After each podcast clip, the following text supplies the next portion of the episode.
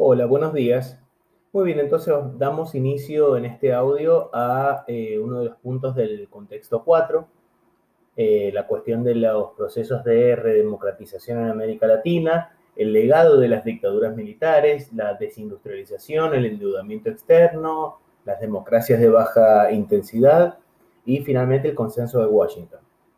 Eh, desde fines de la década de 1970, eh, comenzó un lento proceso eh, de, recuperación de los órdenes eh, constitucionales y democráticos en América Latina y para mediados de los 80, para mediados de la década de 1980, casi todos los países latinoamericanos estaban gobernados por civiles, salvo el caso de, o los casos de Paraguay y Chile. o sea que fue un fenómeno bastante eh, eh, que tuvo, mm, que lo podemos pensar como una cuestión continental, tanto ya sea la continental y sobre todo en eh, sudamericana, ya sea la cuestión de las dictaduras militares como de los procesos de redemocratización que fueron, digamos, que tuvieron características particulares y que tampoco ya veremos por qué no podemos hablar de un salto abrupto hacia órdenes democráticos y constitucionales y republicanos, ¿no? En ese sentido, fue toda justamente, eh, como muchos hablan, de una transición democrática, muchos autores. Eh, ello eh, no se tradujo directamente, como les comentaba, en una estabilidad ininterrumpida, en una estabilidad institucional ininterrumpida. Siguió habiendo golpes militares, interrumpió, interrupciones, perdón, de los, digamos, de, la, de las reglas que establecían las constituciones de cada país, así como sistemas legales que protegieron la eh, posición de las Fuerzas Armadas frente al cambio de régimen. Eh, uno de los casos más eh, interesantes desde el, punto de vista analítico de, la debilidad y de la, de la situación digamos, mixta de estos nuevos regímenes fue el caso del autogolpe de Alberto Fujimori en Perú en 1992, por el cual el, propio presidente eh, promovió el cierre del Congreso, ¿no? lo, cual, en algunos, en autores lo, lo definen como un autogolpe, en el sentido de que estando en el poder ¿no? se produce algún tipo de, eh, de ataque hacia otro de los, de los poderes de, de una república. Al mismo tiempo, las condiciones económicas en que asumieron los nuevos gobiernos fueron muy complicadas. Las dictaduras habían dejado un fuerte, eh, fuerte endeudamiento externo, altos niveles de desempleo y había avanzado también sobre las actividades industriales que fueron típicas de los contextos 2 eh, y 3 que hemos analizado en la materia, ¿no? Sobre todo en el, en el contexto 2 se dio inicio a los procesos de industrialización, industria liviana particularmente, y estas dictaduras militares eh, afectaron fuertemente estos sectores, eh, estas actividades económicas. Eh, fueron evidentes también, fue evidente también el crecimiento de los índices de pobreza y la caída del poder adquisitivo. Según el manual de Gallego y otras autoras, que, estamos trabajando en la, en la asignatura, eh, fueron varios los motivos que explican la transición de, dictaduras a democracia y ustedes lo van a poder eh, consultar al, leer el, capítulo correspondiente, el capítulo 14. Eh, entre ellos se destaca el fracaso y la creciente erosión económica de, estos, de, estos, digamos, de estas dictaduras, el retiro del apoyo de buena parte de la sociedad y de partidos políticos que habían sostenido estos regímenes y a su vez la presión que ejercieron eh, ciudadanos y movimientos tanto desde adentro como también exiliados, eh, como eh, digamos, personas que se habían ido del, de, sus países de origen y que se habían refugiado, como les había comentado, en muchos casos en México, en Francia también, también en países escandinavos, en particular la, la presencia, por ejemplo, de chilenos en, Suecia o de argentinos en México. O sea, hay muchos ejemplos ahí de, presencia de, eh, exiliados latinoamericanos. Eh, y que también hacían eh, presión para, para promover un cambio de régimen.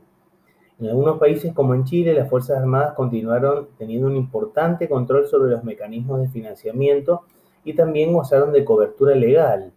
a diferencia de Argentina, donde eh, el desprestigio económico y profesional fue muy grande y las Fuerzas Armadas perdieron prácticamente todo el, todo el buena parte de su poder o casi todo el poder en la esfera pública.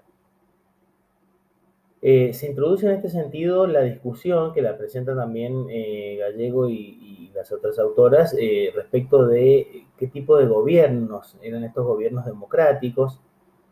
y se introduce lo que, como les decía, el concepto de gobiernos de transición democrática y de baja intensidad. más allá de las diferencias en las definiciones de democracia, se debe destacar que en este periodo y también lo podemos, podríamos pensarlo para el presente latinoamericano, ¿no? Hasta qué punto esto se mantiene o no, y nuevamente apelar a estos ejercicios presente-pasado. Eh, bueno, lo que les decía, se debe destacar eh, que en este periodo debemos poner el foco en la cuestión del desarrollo de la ciudadanía.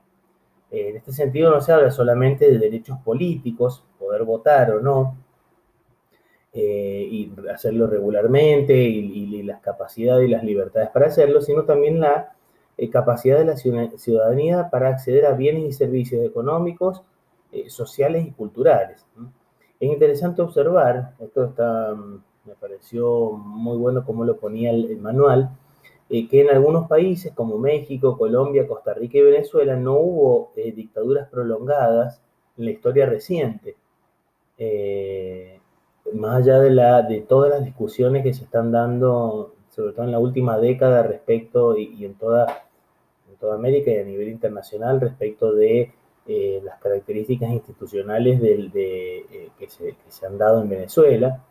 eh, pero y, los debates y, posturas encontradas que se, dan, que se dan al respecto, que inclusive llevan a, diferentes posiciones diplomáticas de los países. ¿no? De todas maneras, más allá de esto, ¿qué les digo? Estos países, México, Colombia, Costa Rica y Venezuela, eh, presentaron en las décadas de los 80, de los 90 y más, y, más recientemente numerosas denuncias respecto de violaciones, particularmente eh, México, Colombia y Venezuela, en torno a violación a los derechos humanos a partir de lo que se denomina violencia institucional, inclusive en periodos eh, eh, o, en sistemas, em, digamos, eh, que, tenían las características o que aparentemente cubrían con las características de ser sistemas constitucionales y gobiernos elegidos a partir de, elecciones y, de, sistemas de división de poder, etcétera, pero lo que quiero decir y lo que muestran las autores es que ha habido problemas también respecto de o situaciones de violencia institucional también en países donde no hubo dictaduras de manera prolongada. Pensemos en el caso de México también. Eh, al mismo tiempo se eh, presentaba una situación muy delicada desde el punto de vista de la estabilidad de esos nuevos regímenes democráticos.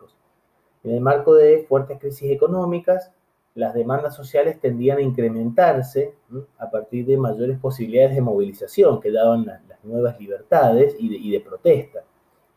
Eh, por este motivo, los sectores dirigentes, los gobiernos, trataron de aplacar esta situación, particularmente durante el auge del neoliberalismo como nuevo orden internacional de la década de 1990. Eh, se produjeron eh, democracias de baja intensidad eh, en el marco de la, perdón, ahí llegó un mensaje, en el marco de la doctrina de la democracia controlada, que era una doctrina formulada por, como parte de la política exterior estadounidense para América Latina, eh, y que sostenía que demasiadas demandas y demasiada participación ciudadana podría poner en riesgo un cierto orden, ¿no? Eh, y en ese, en ese sentido se dan estas, estos regímenes democráticos generalmente, eh, o que podemos caracterizar como democracias de, de, baja intensidad, en el marco de esta doctrina de la democracia controlada o democracia restringida también. Eh, esto también se produjo en el marco de una importante crisis de los partidos políticos, algunos de los cuales habían tenido participación o algún tipo de, vinculación con las dictaduras militares en América Latina. También crisis de la representación sindical, luego de también de estos periodos de dictaduras, así como de la, el, fuerte, la fuerte crisis de, los, de, las actividades secundarias, o sea, de las actividades industriales. Eh, y eh, finalmente también el otro, el otro marco de, crisis política lo había representado el colapso del socialismo como opción política y social a nivel, eh, a nivel internacional, como opción real y, tangible, luego de la disolución de la Unión Soviética y de eh, la transición de regímenes eh, comunistas de Europa del Este hacia eh, sistemas, digamos, occidentales capitalistas, o, relacionados con el mundo occidental capitalista. El neoliberalismo económico se impuso como un desmantelamiento de las estructuras del, en, este, este marco de democracias restringidas, de transición a partir de las dictaduras y de nuevos gobiernos, como un desmantelamiento de las estructuras del estado de bienestar. O sea, lo que habíamos visto en los contextos 2, eh, particularmente también en el 3, en el 4 ya vemos que hay una nuevo, un nuevo orden desde el punto de vista de las relaciones sociales, de las relaciones económicas y políticas. Se, eh, como dijimos, se desmantelaron las estructuras del estado de bienestar que había caracterizado la economía capitalista seguían siendo sistemas capitalistas desde después de 1930 y hasta 1970, pero con un capitalismo, si se quiere, social, un estado de bienestar, un estado benefactor, también se lo llama. Eh, en este sentido, en el contexto, fines del contexto 3 para nosotros y principio del 4, las figuras de Ronald Reagan en Estados Unidos y de Margaret Thatcher en Gran Bretaña eh, lideraron esta transformación luego de, y esto es bastante interesante de remarcarlo, Luego de la, experiencia chilena, como la primera eh, experiencia significativa durante la, dictadura militar en ese país, desde 1973, como les decía, Chile mm, tuvo la primera eh, experiencia de, ejercicio de estas políticas neoliberales eh, varios años antes que en, estos otros países que habíamos nombrado, países centrales como Estados Unidos y Gran Bretaña. Eh, las características principales de estas políticas, ¿no? y que las vamos a ver difundidas en prácticamente toda América Latina, fueron la desinflación, la desregulación y la privatización de empresas públicas o estatales, las cuales estaban presentes en buena parte de los, de los servicios, de los servicios que se prestaban a la sociedad y de sectores estratégicos como el petróleo, y como la actividad petrolera y energética en general. Ello dio, eh, y, estaba orientado todo este tipo de reformas eh, a, generar espacios de competencia económica en un mercado libre, digamos, con todas las discusiones que, esa, que ese adjetivo, digamos, puede, puede conllevar. Pero desde el punto de vista de, los pensadores económicos de, que proponían este tipo de reformas, entonces vuelvo a repasar que se trataba de eh, atacar fuertemente la inflación, eh, promover la desregulación y la privatización de empresas públicas o estatales, en un contexto en donde también hay que mencionar que claramente había, una crisis de la, del modelo de Estado interventor y Estado benefactor. ¿no? Entonces, en ese marco se aprovecha esa, coyuntura de crisis, eh, a su vez en buena medida provocada por, políticas de, por la inestabilidad institucional, por eh, las restricciones a la, ampliación de la industrialización en el continente, por el ejercicio de las políticas económicas de las dictaduras militares. Eh, también, y otro de los puntos que marcan eh, Gallego y las otras autoras, se dio la cuestión del crecimiento de las deudas externas. La década de 1970 se caracterizó por un importante crecimiento en las deudas externas públicas de los países latinoamericanos, o sea, las deudas de los, de los propios estados. Eh, y lo cual también se dio no solamente en los países que sufrieron dictaduras, sino aquellos en que no lo hicieron, como en el caso de México. Esto se explica en la década del 70 por la gran disponibilidad de dinero a nivel mundial, la facilidad de obtener dinero, la, disposición de los países latinoamericanos a endeudarse. También es el otro, digamos, la otra cara de esa disponibilidad de dinero. La década de 1980 mostró, eh, por algo se la llama también la década perdida, muchos analistas la, denominan así, eh, lo que mostró fue la profundización de esta situación debido a varios factores. Eh, los, gobiernos de la transición democrática, como les decía, de los 80 y de los 90, continuaron con una política de, endeudamiento debido a distintas causas, entre ellas la falta de control, digamos, eh, institucional y de control ciudadano. Eh, comenzando por México en 1982, los grandes países latinoamericanos entraron en lo que llamamos cesación de pagos o default, ¿no? que básicamente es no poder hacerse cargo de las deudas en tiempo y en forma. Y ahora también estamos nuevamente en, Argentina en un proceso de lo que, lo que se denomina también reestructuración de deuda. Y fíjense cómo estos temas eh, nos vuelven a, plantear situaciones comparativas para, mirar el pasado también. Eh, y en ese sentido, eh, invito a ver el cuadro de la página 444 del manual respecto de la, progresión de las deudas externas de los países.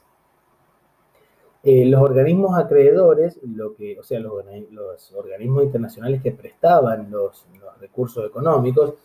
lo que hacían en este contexto fundamentalmente era presionar para que los países deudores adoptaran políticas de tipo neoliberal para supuestamente poder hacer frente a los pagos. En este sentido, tanto en la década de 1980 como en 1990, como les decía anteriormente, los países latinoamericanos eh, profundizaron su adhesión al, denominado modelo neoliberal. Finalmente les quería comentar algunos puntos eh, generales que me parece interesante reconocer en este contexto 4 que se muestra a mi manera, a mi juicio, perdón, eh, bastante más complejo, ¿no? Nos vamos acercando y quizás por, haber, haber, nacido en el contexto 4 o haber vivido, ¿no? Uno lo ve desde mucho más de la complejidad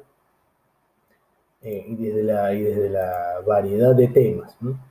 Eh, por último, yo les, quiero invitar ahí a, a ver la cuestión de la desindustrialización respecto de la industria tradicional y de la reindustrialización que se produjo en algunos países a partir de, de esta reconfiguración de los mercados internacionales, pero eh, sobre todo de, eh, de, los modelos políticos, sociales y económicos latinoamericanos, en particular en el contexto, como les decía yo, del derrumbe del, del, socialismo real eh, a nivel mundial y de las transformaciones que se estaban dando en la década del 80 y sobre todo el 90, y del auge del neoliberalismo. La actividad secundaria, o sea, la actividad industrial, recordemos que la primaria nos referimos puntualmente a las materias primas, a las materias sin procesar. En este sentido, las actividades secundarias que se habían desarrollado eh, históricamente en América Latina ya desde el contexto 1, eh, pero sobre todo en el contexto 2 y en el 3. Estas actividades sufrieron un duro golpe durante la crisis del Estado interventor la industria latinoamericana, casi siempre orientada al consumo doméstico, o sea, al consumo hacia adentro de los países, dependía de incentivos fiscales y de políticas comerciales que restringieran el acceso de, bienes eh, desde el exterior. ¿no? Y eso también está, volvemos a repasar el texto de Zunkel que, que mostraba cómo durante la industrialización por sustitución de importaciones, los mercados de, de cada país tendían a aislarse para proteger esas industrias locales. Eh, todo ello formaba parte de lo que eh, la postura neoliberal criticaba, ¿no? Y que lo criticaba por ineficiente y por, y por insostenible desde esa mirada. Lo que se promovía era un proceso de reprimarización, o sea, de volver a las actividades primarias parecido a lo que vimos en el contexto 1, y en todo caso, de reindustrializar a partir de las ventajas comparativas. O sea, esas industrias tradicionales que se habían generado, en general, decían los, la, la, postura neoliberal, eran ineficientes.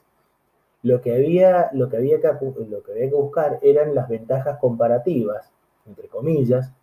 o sea, lo que el país pudiera producir a menor costo y de la manera más eficiente. Ello eh, y ahora pasa, terminando acá el texto, pasa un eh, vendedor por el barrio. Ello promovió importantes transformaciones en el tejido productivo latinoamericano, eh, lo cual lo pueden consultar respecto del sistema de maquiladoras en México. Mm, es interesante ver ese caso de una reindustrialización en el marco del contexto 4. Bueno, eh, iba a interrumpir, pero terminamos aunque, aunque estén los anuncios ahí de fondo. Eh, la política exterior estadounidense, eh, traducida en recomendaciones para América Latina, tuvo varios capítulos durante la década de 1980 en función de, la crisis,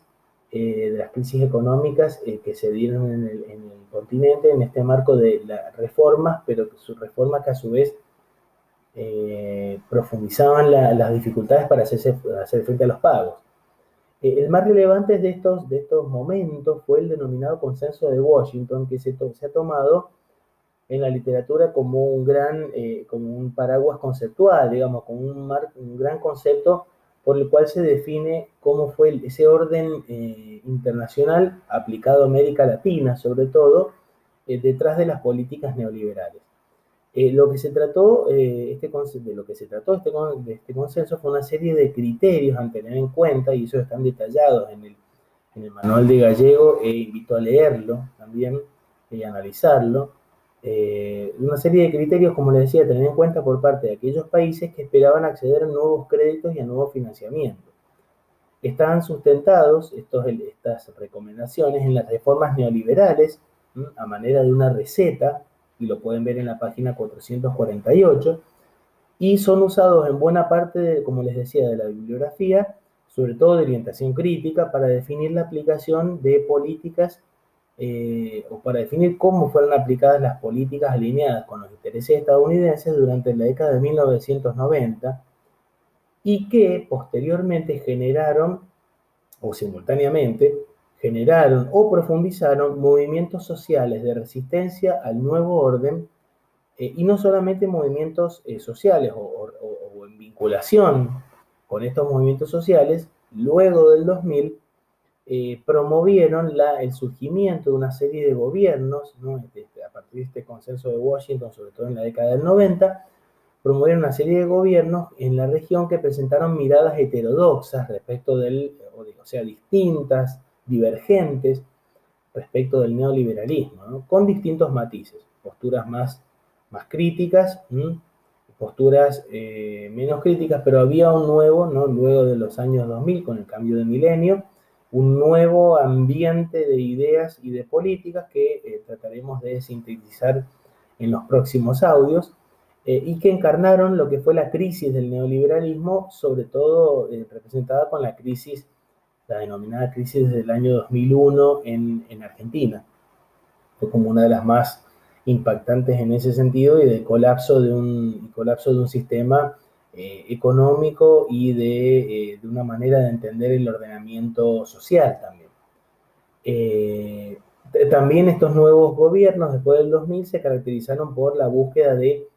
de mayores márgenes de autonomía estatal, sea en el plano internacional como de autonomía estatal frente a otros actores domésticos, o sea, otros actores locales en cada uno de los países, ¿no? Y eso lo veremos en los, eh, ya en los últimos audios de la asignatura. Bueno, muchas gracias, espero que les haya interesado y les haya parecido útil esta, esta síntesis y nos seguiremos escuchando para ya terminar eh, por fin este, los contenidos y que puedan preparar la materia eh, cuando, lo, cuando lo deseen y cuando, cuando puedan. Un saludo.